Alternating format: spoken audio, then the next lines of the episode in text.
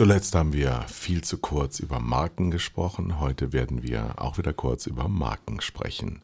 Präsentiert von Tele5, einer der geilsten Marken im deutschen Fernsehen. Und der geilen Marke Kai Blasberg. Oh, und der noch geileren Marke. Thomas Koch, eine Kultikone der Mediabranche.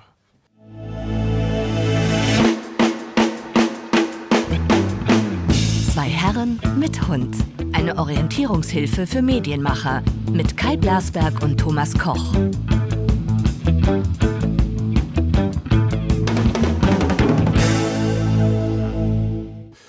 haben über Marken gesprochen. Wir sind äh, Ende Juli und haben schon wieder einen Monat geschlabbert. Und jetzt geht's, und das ist echt geil an Bayern. Übrigens Bayern, eine Marke. Reden wir gleich. ja. ja, aber, Ja. aber, aber auch sehr vielfältig. Bayern hat einen Riesenvorteil gegenüber euch allen anderen da oben. Die nehmen zuletzt die Sommerferien. Das ist das Konzept des Jahrhunderts. Weil du hast den ganzen Sommer über Arbeit. In Bayern arbeitet man aber eigentlich gar nicht so gerne. Hast aber kein schlechtes Wetter. Kannst also während der Arbeit in den Biergarten gehen und hast danach dann Urlaub. Das ist ein Konzept. Ich habe ja viel in meinem Leben auch für Münchner Werbeagenturen oder mit Münchner Werbeagenturen gearbeitet. Und äh, wir wussten immer, freitags und montags nicht erreichbar. Nicht erreichbar. Nicht erreichbar. Ja, musstest aber ähm, auch auf die Wetterkarte gucken. Wir haben übrigens beide keine Kopfhörer auf. Ist das schlimm? Haben wir, stellen wir gerade fest im 15. Podcast, dass es überhaupt nicht notwendig ist. Also So, ich setze jetzt meinen Kopfhörer wieder auf, weil ich das so gewohnt bin, weil wir ja sonst gar nicht live sind, liebe Zuhörer. sonst, sonst hören wir uns ja nur live. Ja, Jetzt besser? so jetzt viel besser. Ah, du bist Thomas, oder? Jetzt höre ich dich Hallo. Ja, ich Kai. ich erkenne dich jetzt an der Stimme. Ja. So, Bayern. Bayern ist eine Marke. Was fällt dir zu Bayern ein? Ach, Berge. Mir san mir. Ey, das ist wieder typisch. Komm, wir, wir spielen mal Ping-Pong. Kühe, Alm. CSU. Nach CSU fällt mir nichts mehr ein. Ja, mir auch nicht. Uli Hoeneß noch. Bayern München. Jetzt, jetzt fangen wir gleich an zu brechen. Angelika, unsere äh, heutige Tontechnikerin, ist glühendster Bayern-Fan. Aber das können wir jetzt nicht vertiefen, weil sie dann zum Betriebsrat rennt. Ähm, Bayern ist also eine Marke. Bayern besteht aus ganz vielen, ich nenne das immer etwas untheoretisch, Vermutungstiefe. Also die Assoziation, die du mit einer Marke verbindest, das ist irgendwie auch was mit Farben, irgendwas mit einem Gefühl. Ist das eher bunt? Ist das eher dunkel? Riecht das gut? Ist das frisch? Ist das tagsüber? Ist das nachts? Das alles geht mit Marken und mit Logos. Wow. Und jeder hat eine etwas andere Vorstellung. Wichtig für die Marke Bayern ist, dass es da Überschneidungen gibt. Ja, absolut. Wenn, wenn jeder einen anderen Begriff abrufen würde, dann wäre die Marke kein, nie eine geworden. Genau. Also jeder verbindet mit Bayern etwas anderes, Blau-Weiß, Sonnenschein, Kuh, Alm, aber so diese Milch, Überschneidungen, die sind da. frische Natur, Nähe, Meer ist an Meer, Bahn, München. Also es wird, wenn du mehr beschreibst, wird es immer schlimmer. Ähm, wir haben beim letzten Ich Mal, möchte betonen, dass ich aus Düsseldorf bin. wir haben, wir haben festgestellt, dass das ein unheimlich interessantes Thema ist, Marke, aber überhaupt nicht theoretisch abbildbar. Es zwar versucht wird und auch Menschen beigebracht wird, man könnte es beibringen, aber in Wirklichkeit was eine Menge zu tun hat mit äh, Intuition, mit einer Vision, mit einer ähm, Produktherstellung, also mit einer Industrie und mit, äh, mit Menschen, die für die Markenwerdung auch brennen und sich dahinter klemmen, dass es auch was wird. Also ehemalige Gründer, dass der Zufall eine sehr große Rolle spielt, wie Volkswagen zum Beispiel. Und ähm, dass mit, mit viel Herz und Werf an Dingen gearbeitet werden kann und die, wenn nicht vorhanden sind, unglaublich schnell in Sack und Asche getreten werden können und dann viele Nichtkönner, die daran beteiligt waren, dann vor den Leichen stehen und sagen, wie konnte das passieren? Nennen Beispiele. Name-Dropping ist immer wichtig bei Podcasts. Du möchtest jetzt gerne ein Beispiel hören für eine Marke, die nicht mehr da ist. Ich hätte drei im Angebot. Du, du hast dich wieder vorbereitet. Ja, übrigens, ich habe mich auch vorbereitet durch ein Gespräch mit mir. Du hast mir erzählt, und ich kann es erzählen, dass du jemanden kennst, der jemanden kennt, der tatsächlich, jetzt kommt was ganz Schlimmes. Bitte hören Sie weg oder halten sich die Augen zu, wenn Sie das nicht hören können. Ähm, zwölf Folgen an einem Tag von zwei Herren mit Hund, Thomas Koch und mir, am Stück gehört hat. Unfassbar. Das heißt, er hat es auch durchgezogen. Alle, Und er hat es erzählt. und, und dann auch noch erzählt. Und er hat auch noch gesagt, dass er es toll fand. So, und so wird langsam zwei Herren mit Hund zu einer Marke. Weil du ja längst eine bist. Ne, Wir, wir gründen eine neue Marke gerade. ne? Das ist ja Aber das mit, dran. mit der Stärke unserer individuellen Markenkompetenz. Ja, weil die Menschen werden, wenn sie an zwei Herren mit Hund denken, an Kai Blasberg denken und an Thomas Koch und an Werbung und an Marken. Sie werden etwas damit verbinden. Und das macht, und wenn wir bei gleichbleibender Qualität, wenn- wir die Wenn wir aufrechterhalten, Qualität jemals erreichen sollten, höre ich sofort auf. dann sind wir eine Marke. So, jetzt gibt es Mark, wir haben ja festgestellt, es gibt Zufall, es gibt ähm, selbst bei gut funktionierenden äh, Marken Idioten, die sie nicht kaputt kriegen, aber eben auch bei funktionierenden und gut geführten Marken kommen Zeitpunkte, wo die gleichen Marken plötzlich nicht mehr funktionieren. Drei Beispiele. Wobei bei einem Beispiel müsste man wieder fragen, ist es eigentlich eine Marke? Ich sage natürlich klar, aber ich werde ständig, ähm, ja, ständig musste ich meinem, zum Beginn meiner Berufskarriere mir ständig ähm, anhören, dass es das alles gar nicht gibt, was ich mir so vorstelle. Nehmen wir mal ein Beispiel Fernsehsender. Einer, einer stark ramponierten Marke, die heißt Sat1. Ja, Für die Jüngeren, nee, ich sage jetzt die anderen Marken. SPD ja, SPD. und Opel. Ja, ja. Und Opel. Drei, die etwas miteinander aus meiner Sicht verbindet. Sie waren sehr groß in ihren Branchen und in ihrer Strahlkraft als Marke. Sie waren ziemlich zeitgleich auf dem Peak. Sie sind heute nicht mehr wiederzuerkennen oder nur noch Vergangenheit.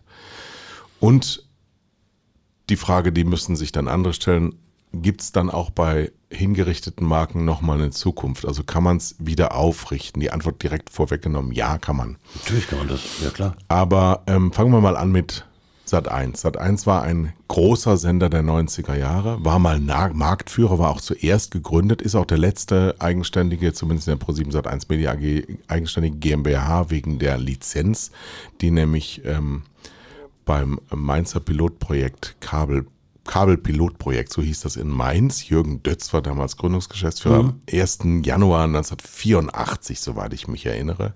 Also ist Sat1 älter als meine Frau. so, und es war auch immer komischerweise ähm, für mich weiblich. Sat1 war immer weiblich. Das war von, von vornherein die Positionierung, ja, ein weiblicher Sender zu sein, weil man ja erkennen konnte, dass Frauen mehr Fernsehen gucken als Männer, ganz einfach. Sehr simpel. So, und dann haben sie ein Signet gehabt, sehr früh, das sie bis heute noch haben. Das war der bunte Ball.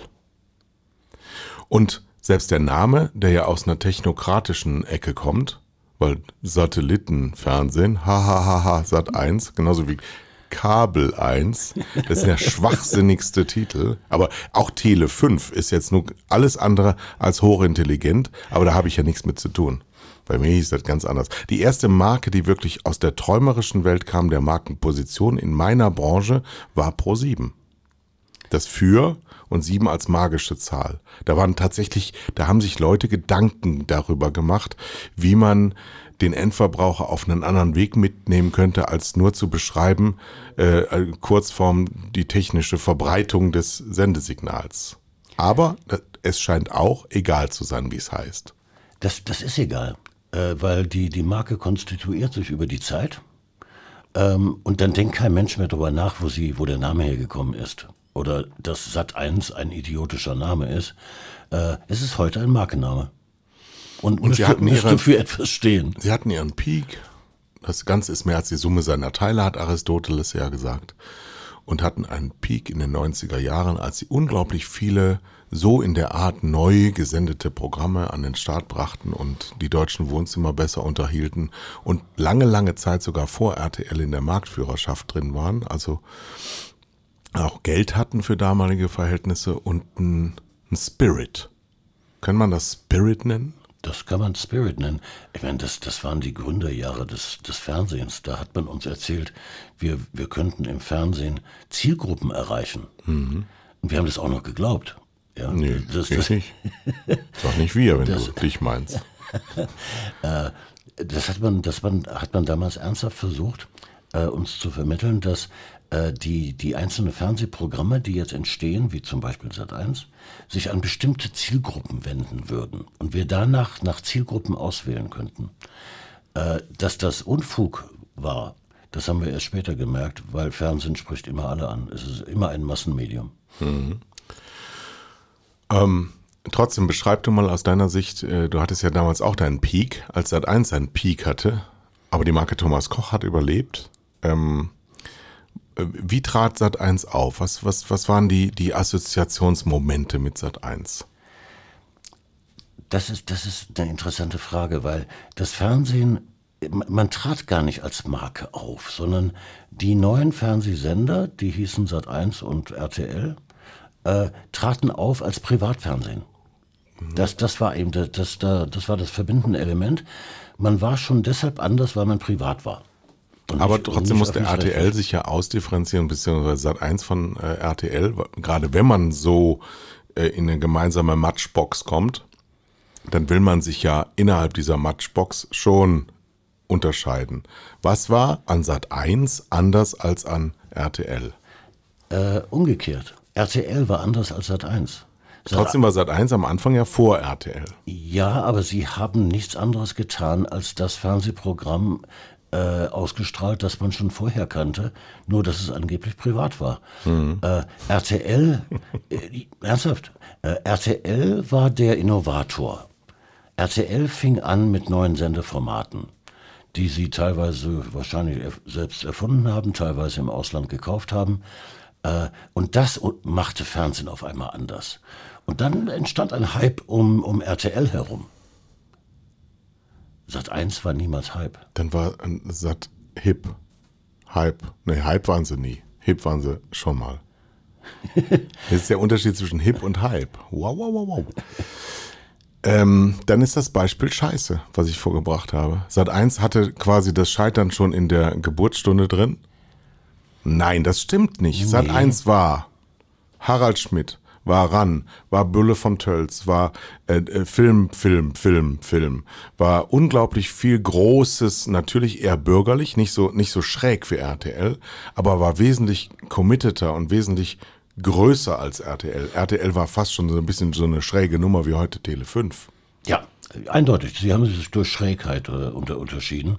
Äh, also von deinen Beispielen lasse ich Harald Schmidt gelten. Äh, der allerdings, das sind schon die späteren Jahre von, von, von Sat 1 gewesen, nicht wahr? Das war nicht am Anfang. Nee, ich rede nicht vom ja. Anfang, ich rede von dem Peak. Also ja. als Sat 1 eine große Marke war ja. und als der Abstieg begann, ähm, und was die Gründe dafür sind, dass man das begründen kann. Wir kommen ja vielleicht dann lieber, vielleicht ist es auch einfacher, wenn wir rausgehen aus unserer Branche und nennen Opel. Opel war eine der innovativsten deutschen ähm, ähm, ähm, Automobilmarken, die hatten den Manta. Das war ein absolutes Kultauto. Und das war, die hatten den Opel GT, erinnerst du dich noch Anfang der 70er Jahre, ein Sportwagen wie der Ferrari Dino. Die hatten einen Kadett, die hatten einen Ascona, die hatten diese ganzen ähm, Opel Commodore Senator. Das, das, das war eine ganz große Bandbreite und die haben teilweise gegen die ganz großen Luxusmarken angestunken. Das war eine ganz eigene deutsche große Marke.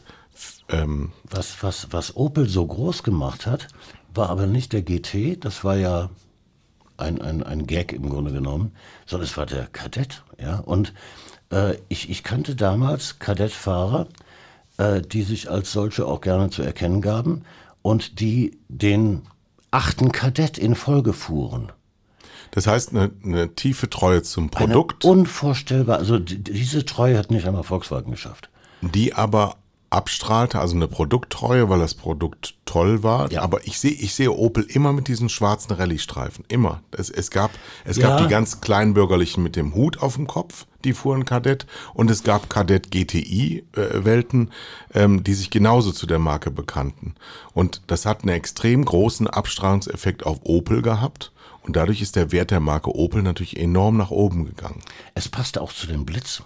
Ja, man, man war die schnittige Marke, man war die, die, die schnellere Marke. Ähm, äh, unterstrichen durch Rallye-Streifen, ja, mhm. erinnere ich mich gut dran.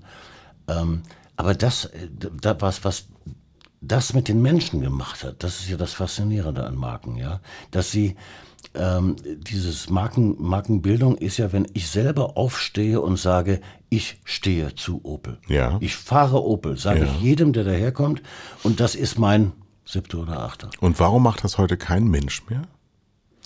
Das. Wer steht denn noch zu Opel?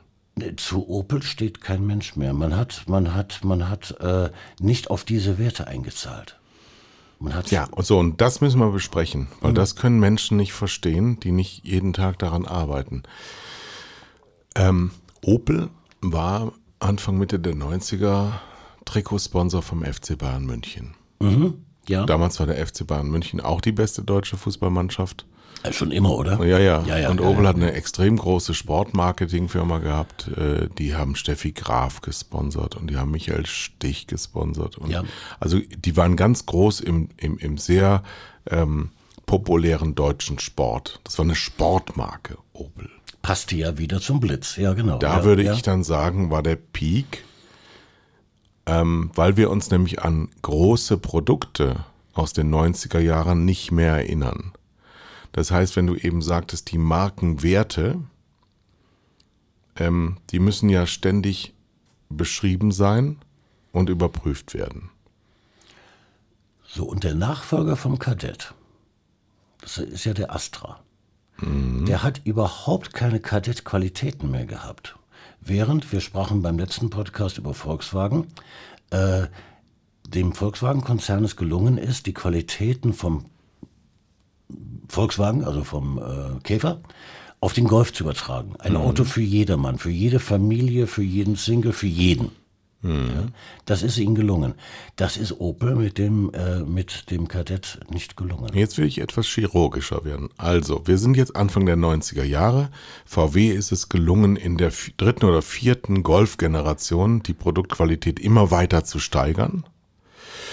Und VW ist ein deutscher Konzern mit deutschen Mitarbeitern und deutschem Markenverständnis und Opel ist ein amerikanischer Konzern, General Motors. Ja. Und sie wechseln, warum eigentlich, vom Kadett auf den Astra. Ist mir ein Rätsel. Ist das ein Fehler? Ja. Gut. Und der Astra der ersten Baureihe muss sich nicht nur beweisen als komplett neues Auto gegen den Golf, der in seiner Marktreife ist, ähm, sondern der muss auch ähm, Kostensparer vertragen. Das heißt, er wird neu eingeführt und direkt schon mal mit verkrüppelten Füßchen auf die Bahn gesetzt. Ich unterstelle das jetzt. Ich frage dich als Markenmann. Das, das muss ja irgendwo ran liegen, dass so etwas passiert, wie es passiert ist. Also darin, äh, das hat äh, Opel sogar noch verfeinert im Laufe der Jahre, äh, möglichst wenig Marketinggeld hinter die Marke zu stecken und sie möglichst wenig ausreifen zu lassen. Naja gut, sie waren Trikotsponsor von Bayern, also sie haben eine riesige Menge an Geldern ausgegeben im Sport, hatten aber zum Beispiel, was ich damals auch immer gedacht habe, sie waren, sie waren, waren sie in der DTM? Die waren in der DTM, ne? Oh, das weiß ich nicht. Ist das, ich glaube, die waren in der DTM. Ist das heute vorstellbar, dass Opel in der DTM ist? Nein, kann man nicht, weil sie jetzt Jahrzehnte ihr, ihre Marke, die Credibility, sagt man ja, sowas von hingerichtet haben. Aber nochmal zurück, wenigstens etwas feiner sein. Es gibt also eine Entscheidung in Rüsselsheim, dass der Kadett, der über, naja, seit die hatten ja diese, diese Seemannsbegriffe vom Admiral, Kapitän, Kadett. Ja. Später Senator, das war dann was anderes. Schönes Admiral gab es noch. Ja. Commodore. Commodore gab es. Den fand ich am besten. Ähm, also ein komplett eingeführter Produktname abgeschafft wird und ein komplett neuer eingeführt wird. Das haben Menschen von Opel entschieden. Das ist ja nicht irgendwas, was die deutsche Öffentlichkeit entschieden hat. Wie kann das passieren? Wodurch entstehen solche Entscheidungen? Durch, durch, durch Unwissenheit, durch äh, das, das Ja, aber die müssen es doch wissen. Die haben doch den Kadett gemacht. Äh, diejenigen, die den Kadett gemacht haben und verstanden haben, was ihn ausgemacht haben, die können an dieser Entscheidung nicht beteiligt gewesen sein. Denn die hätten ähm, eine, einer Weiterentwicklung des Autos sicherlich zugestimmt. Äh, das war sicherlich auch notwendig. Ähm, aber es ist ja nichts mitgenommen worden. Ja? Kein, kein Kadettfahrer äh, hat in dem neuen, ähm, wie hieß er? Astra. Äh, ich dachte jetzt gerade an das. Äh, in dem Astra äh, seinen alten Kadett wiederentdeckt. Und die Qualitäten dessen. Das ist einfach nicht gelungen. Das war ja seit eins, um dazu zurückzugehen, ähm, war ja immer auch eine Anbiederungsmarke. Und Opel mit dem Astra hat auch eine Anbiederung gestartet, nämlich die wollten in Golfqualitäten rein, was der Kadett in den 90ern nicht mehr geschafft hat oder in, in den späten 80ern. Also Fehlentscheidung des Management ist der Tod von Marke. Eindeutig. Fehlentscheidung von Menschen, die das aber, tun. Da muss aber noch mehr dahinter gesteckt haben. Weil ich, da äh, muss mehr dahinter ich, gesteckt ich erinnere haben. Mich ich gut, glaube, ähm, Ansagen aus Detroit. Äh, mehr noch. Ähm, die, der, der, der Astra musste ja mit dem neuen Golf fertig werden, der sehr erfolgreich war. Äh, ich erinnere mich an Automobiltests. Der Golf hat immer gewonnen. Immer. Ja, so, das heißt, dass sie nicht ausreichend Qualität dahinter gesteckt haben. Sie haben kein Golf-vergleichbares Auto gebaut. Das war technisch offensichtlich nicht so weit, weiß der Teufel was. Ähm, so, und da sind wir wieder mit Marke und Qualität. Die Marke verspricht gleichbleibende Qualität und dieses neue Fahrzeug hatte nicht die Qualität, nicht in den Augen der Opel-Käufer und auch nicht in den Augen der, äh, der Automobiljournalisten. Da Kommen wir zur dritten Marke im Bunde. Bitte jetzt nicht lachen. SPD. SPD, jede, jede Partei ist eine Marke. Mhm. Und als du mich vorhin gefragt hast, äh, nenn mir mal eine Marke, die untergegangen ist, mir auch sehr schnell die SPD gekommen. Ähm, natürlich, klar. Weil ich glaube, da ist der Grund aber ein anderer. Wenn jemand seinen Job so gut macht. Wenn, nein, nein, denk, denk an die Definition von Marke. Marke differenziert sich von anderen. Mhm. Die Differenzierung hat sie in der Großen Koalition verloren. Ähm, Marke vers verspricht eine gleichbleibende Qualität. Das war äh, die SPD-Form des Sozialismus, den sie verkörpert haben über Jahrzehnte hinweg. Ist auch weg. Das heißt, sie haben ihren Markenkern aufgegeben und bekommen jetzt die Quittung dafür. Völlig ja, wo, wobei die vielen Commodity-Produkte, ähm, die es in der Parteienlandschaft eben gibt, auch natürlich extrem ähm, fressen, weil die CDU wesentlich sozialdemokratischer geworden ist. Ja. Und die Linken, also wenn man sich so Kreise vorstellt, was wir ja auch gerne im Marketing immer machen, obwohl es Marketing ja gar nicht mehr gibt, was wir ja festgestellt haben, dann ist von der einen Seite die CDU der alten Dame SPD auf den Leib gerückt und die jungen Leute sind weggelaufen zu den Grünen und die Apparatschicks und Arbeiter sind zu der Linken abgewandert. Also die haben einen Abgleitungsprozess äh, ähm, und die Rentner, die am Ende nur noch die, die äh, ähm, SPD gewählt haben, und die etwas jüngeren, noch nicht Rentner im Osten, sind dann auch noch zur AfD abgesplittert. Also da kann auch theoretisch überhaupt nichts mehr übrig bleiben, weil praktisch diese Menschen nicht da sind, die die SPD noch wählen können. Weil in, im Navigationssystem heißt es ja immer, sie haben ihr Ziel erreicht. Und ich glaube, das ist der Status quo der SPD. Aber also wenn sie sich neu erfinden, da sind wir mal bei der Neuerfindung, was würdest du der SPD als Markenexperte, um wieder shiny und strahlend zu werden, ähm, denn raten? Ich hätte Ihnen vor zehn Jahren geraten, das zu tun, was jede Marke ständig macht, sich zu fragen, wer bin ich? Es gibt ein, mein, mein liebes Aperçu zur Marke. Ist es ein Aphorismus? Ich weiß es nicht. Eine Marke muss sich verändern, um das zu bleiben, was sie ist. Ja, sehr schön, sehr schön. Ja. Aber sie muss sich verändern, ja. Ja, sie muss sich bewegen, sie muss sich flexibel zeigen. Ähm, und das hat die SPD das ist heute fast zu spät, ja. Das hat sie vor zehn Jahren nicht getan, sich zu fragen, wer war ich? Ah, Das gibt es schon. ich? Ein zu spät gibt es bei der Markenführung. Ähm, die, die, die Historie zeigt es ja am Beispiel Opel. Für, Opel ist heute kein Platz mehr. Ja, Aber Opel würde wird- jetzt nicht behaupten, dass es zu spät ist. Das können die ja nicht sagen. Das haben die aber auch nicht zu bestimmen. Sie haben Umparken im Kopf gemacht. Das war doch gut. Äh, Die Kampagne war genial. Äh, Das Produkt aber hat offensichtlich nicht das Die versprochen. Produkte sind gut. Opel baut gute Autos. Dann haben sie vergessen zu erzählen, dass sie gute Autos bauen. Nee, zu spät. Sie, sie, es Kein ist Platz jetzt kein, mehr im Markt. Es ist kein Platz Ja. mehr im Markt, weil heute äh, wird der Platz eingenommen von, von Tesla, von, wie heißt die chinesische Marke? By, Byton, Byron. Ach, die haben überhaupt keine Marktanteile, gar nichts. Die kommen aber und sie, Weiß sie, ich nicht. sie nehmen anderen äh, den, den, den Platz weg. Und äh, es ist nie zu spät, wenn ich rechtzeitig einlenke. Äh, die SPD hat nie eingelenkt. Sie hat sich nie diese Frage gestellt, wer sie ist, was sie unterscheidet. Sie hat diese Angriffe von der, von der CDU, du hast ja gerade ganz richtig beschrieben, ähm, sie, sie, die, die CDU ist sozialdemokratischer geworden. Äh, das war ja, das konnte man ja mit ansehen. Hat der CDU als Marke aber auch nicht gut getan. Nein, aber sie hat die, der SPD geschadet. Das, das, das reicht ja in dem Fall aus. Unterstellt man ja der Führerin der CDU der letzten 75 Jahre gefühlt äh, genau das. Sie wollte nur schaden. Das reicht uns schon. D möglicherweise war das das Ziel. Das ja. fies. Wollte ich noch nie Fies. als Markenführer. Ich wollte niemandem schaden.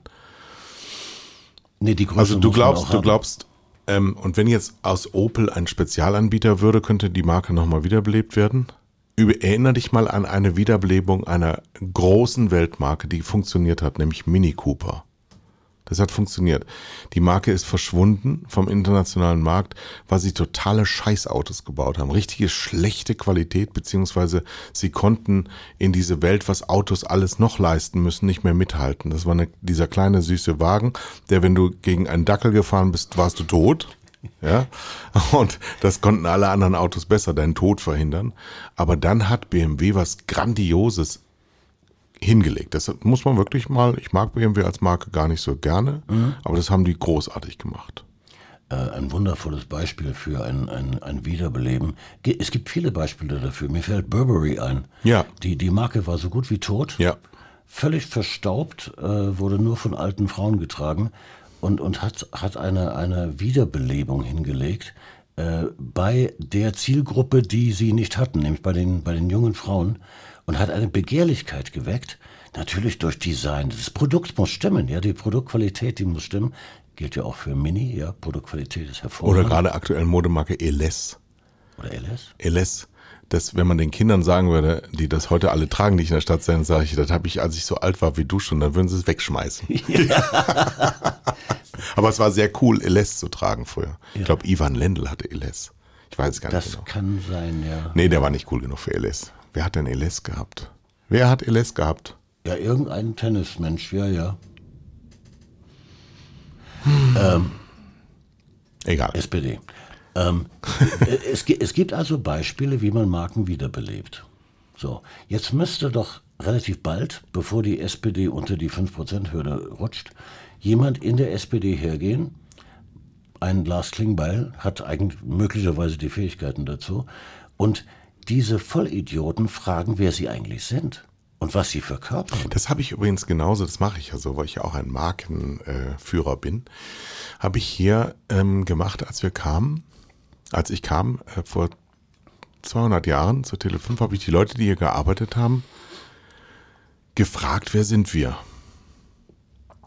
Und die Antwort war nicht vorhanden, weil Menschen das nicht beantworten können. Die können ja nicht mal sagen, wer bin ich? So, und dann machst du in der Markenführung genau das Gegenteil und sagst, wer bin ich nicht? Ja, Und dann sprudelt es aus den Leuten raus. Das sollten wir übrigens hier auch mal wieder. Wir haben das Markensteuerer Tele 5 äh, wegen totaler Verwirrnis eingestellt. Wir machen das nicht mehr, weil es einfach, äh, wir sind die Weltkugel 360 Grad. Wir sind Arthouse-Kino und die schlechtesten Filme aller Zeiten. Und da gibt's nun mal halt keine Verbindung zu. Tut mir leid. Ja? Wobei, wenn man Ed Wood gesehen hat, aber ein anderes Thema.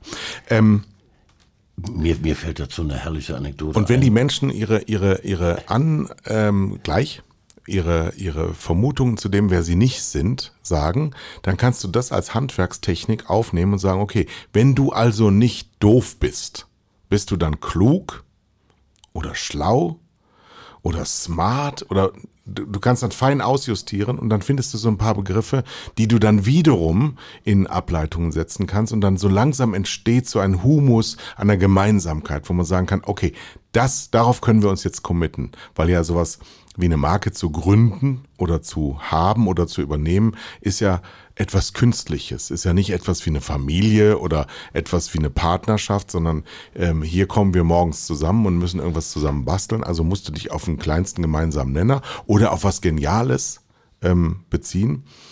Aber deine Geschichte. Du, nein, ich, ich, ich, setze deinen Satz noch fort. Ähm, das musst du mit, dem musst du Leben einhauchen können. Mhm. Ja, das muss also glaubhaft sein. Mhm. Die Leute müssen dir folgen. Äh, wir haben in der Agentur einmal im Jahr einen, einen Workshop gemacht, ähm, nannte sich Positionierungsworkshop äh, und es bestand immer in der Frage, wo stehen wir im Markt, wo wollen wir hin, wer sind wir, worin mhm. unterscheiden wir uns und so weiter. Also Markenbildung. Ja. Und ich erinnere ein Jahr, äh, da war die Frage, wer sind wir eigentlich? Plötzlich nicht mehr so einfach für die, für die eigenen Mitarbeiter zu beantworten. Ja, wir waren sehr groß geworden. Äh, das ist immer, immer schlecht, ja, weil die macht die Ausdifferenzierung. Zu schnell zu groß werden ist schlecht. Genau. genau. Ja. So. Und äh, wir hatten in diesem Workshop, die, die habe ich immer sehr ähm, so besetzt, dass nicht nur erfahrene Menschen darin saßen, weil die rühren immer in der eigenen Brühe. Es war ein junger Mann dabei, der half gerade in der Buchhaltung aus, Rechnungen einzuscannen. Und der war zwei Wochen lang in der Agentur. Der hat an diesem Workshop teilgenommen. Ähm, und äh, nun lautete die Frage an mich, wer sind wir? Und es kamen keine Antworten. Und auf einmal stand der junge Mann auf und sagte, wir sind die Jäger, nicht die Gejagten. Und alle, alle äh, wurden zu Salzsäuren. Ein, eine, ein genialer Ausspruch, ja. Mhm. Äh, was auch zeigt, von außen die Betrachtung äh, ist, ist immer extrem wichtig, weil du von, von innen dich selber so schwer betrachten kannst. Ja, wobei, wobei ähm, diese Technik, wer bin ich, wer bin ich nicht, die mündet in etwas Drittes. Wenn du das nämlich beschrieben hast, wer du nicht bist, dann musst du sagen, wer will ich denn sein? Ja. Mhm. Und das ist natürlich als Mensch, wenn ich jetzt zum Beispiel 1,42 Meter groß bin und 400 Kilo wiege, dann ist es relativ schwierig zu sagen, ich möchte aber Claudia Schiffer sein. Das ist schwer. Aber wenn du, wenn du festgestellt hast, ich kann nicht sagen, wer ich bin, ich kann genau sagen, was ich alles nicht bin, ich habe daraus abgeleitet, wer ich vielleicht sein möchte, dann muss ich dann das formulieren und dann muss ich aber auch die Maßnahmen formulieren, die dazu führen, dass ich das dann auch werden kann. Mhm. Das ist relativ leicht. Was ich dafür, wenn ich das gut mache, nämlich nur brauche, ist ein bisschen Geld und viel Zeit. Ja, und dieses äh, Verstehen, wirklich reflektieren darüber, ja. wer man ist und was einen unterscheidet. Und darauf vertrauen, ähm, dass man das gut kann. Francis Ford Coppola mit seinem Spruch, ich weiß nicht, was es ist, aber ich spüre es genau, hat mich Zeit meines Lebens begleitet. Ich habe eigentlich im beruflichen Leben nie was falsch gemacht. Ich war nur immer umgeben von Leuten, die ständig alles bezweifeln. Das ist in Deutschland ja die höchste Kunst. Und hinterher aufgegeben haben mit den Worten, ja du. So nach dem Motto, als wäre es ganz leicht ausgerechnet für mich. Und es muss auch nicht immer in Worte gefasst werden. Es nein, man muss es einfach mal, aus. man muss es einfach ja. mal, auch, nein, was wir im, im Business ganz oft auch nicht haben, ist Vertrauen. Also bei Kadett und Opel. Dass die neuen Menschen, die den Astra machen wollten, einfach mal den alten vertrauen und sagen, Leute, lasst es mal. Lass uns das gut machen, was wir tun und nicht was Neues machen, von dem wir nicht wissen, ob wir es gut hinkriegen. Mhm. Ja. Ja.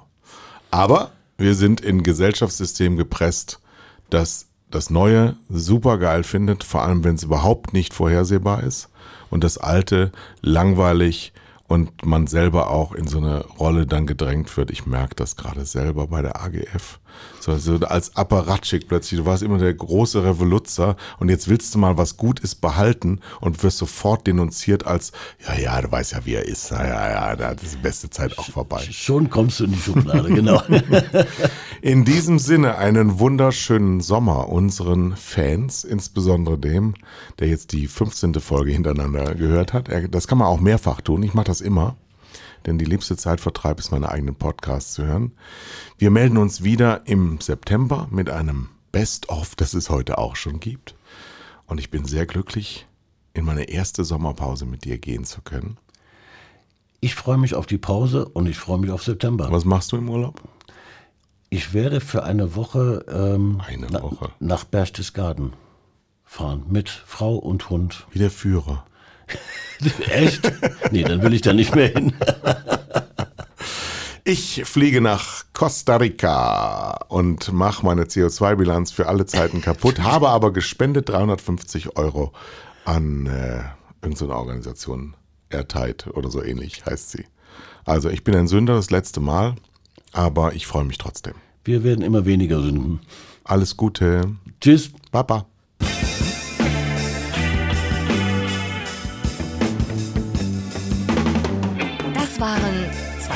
Mit Hund. Kai Blasberg und Thomas Koch.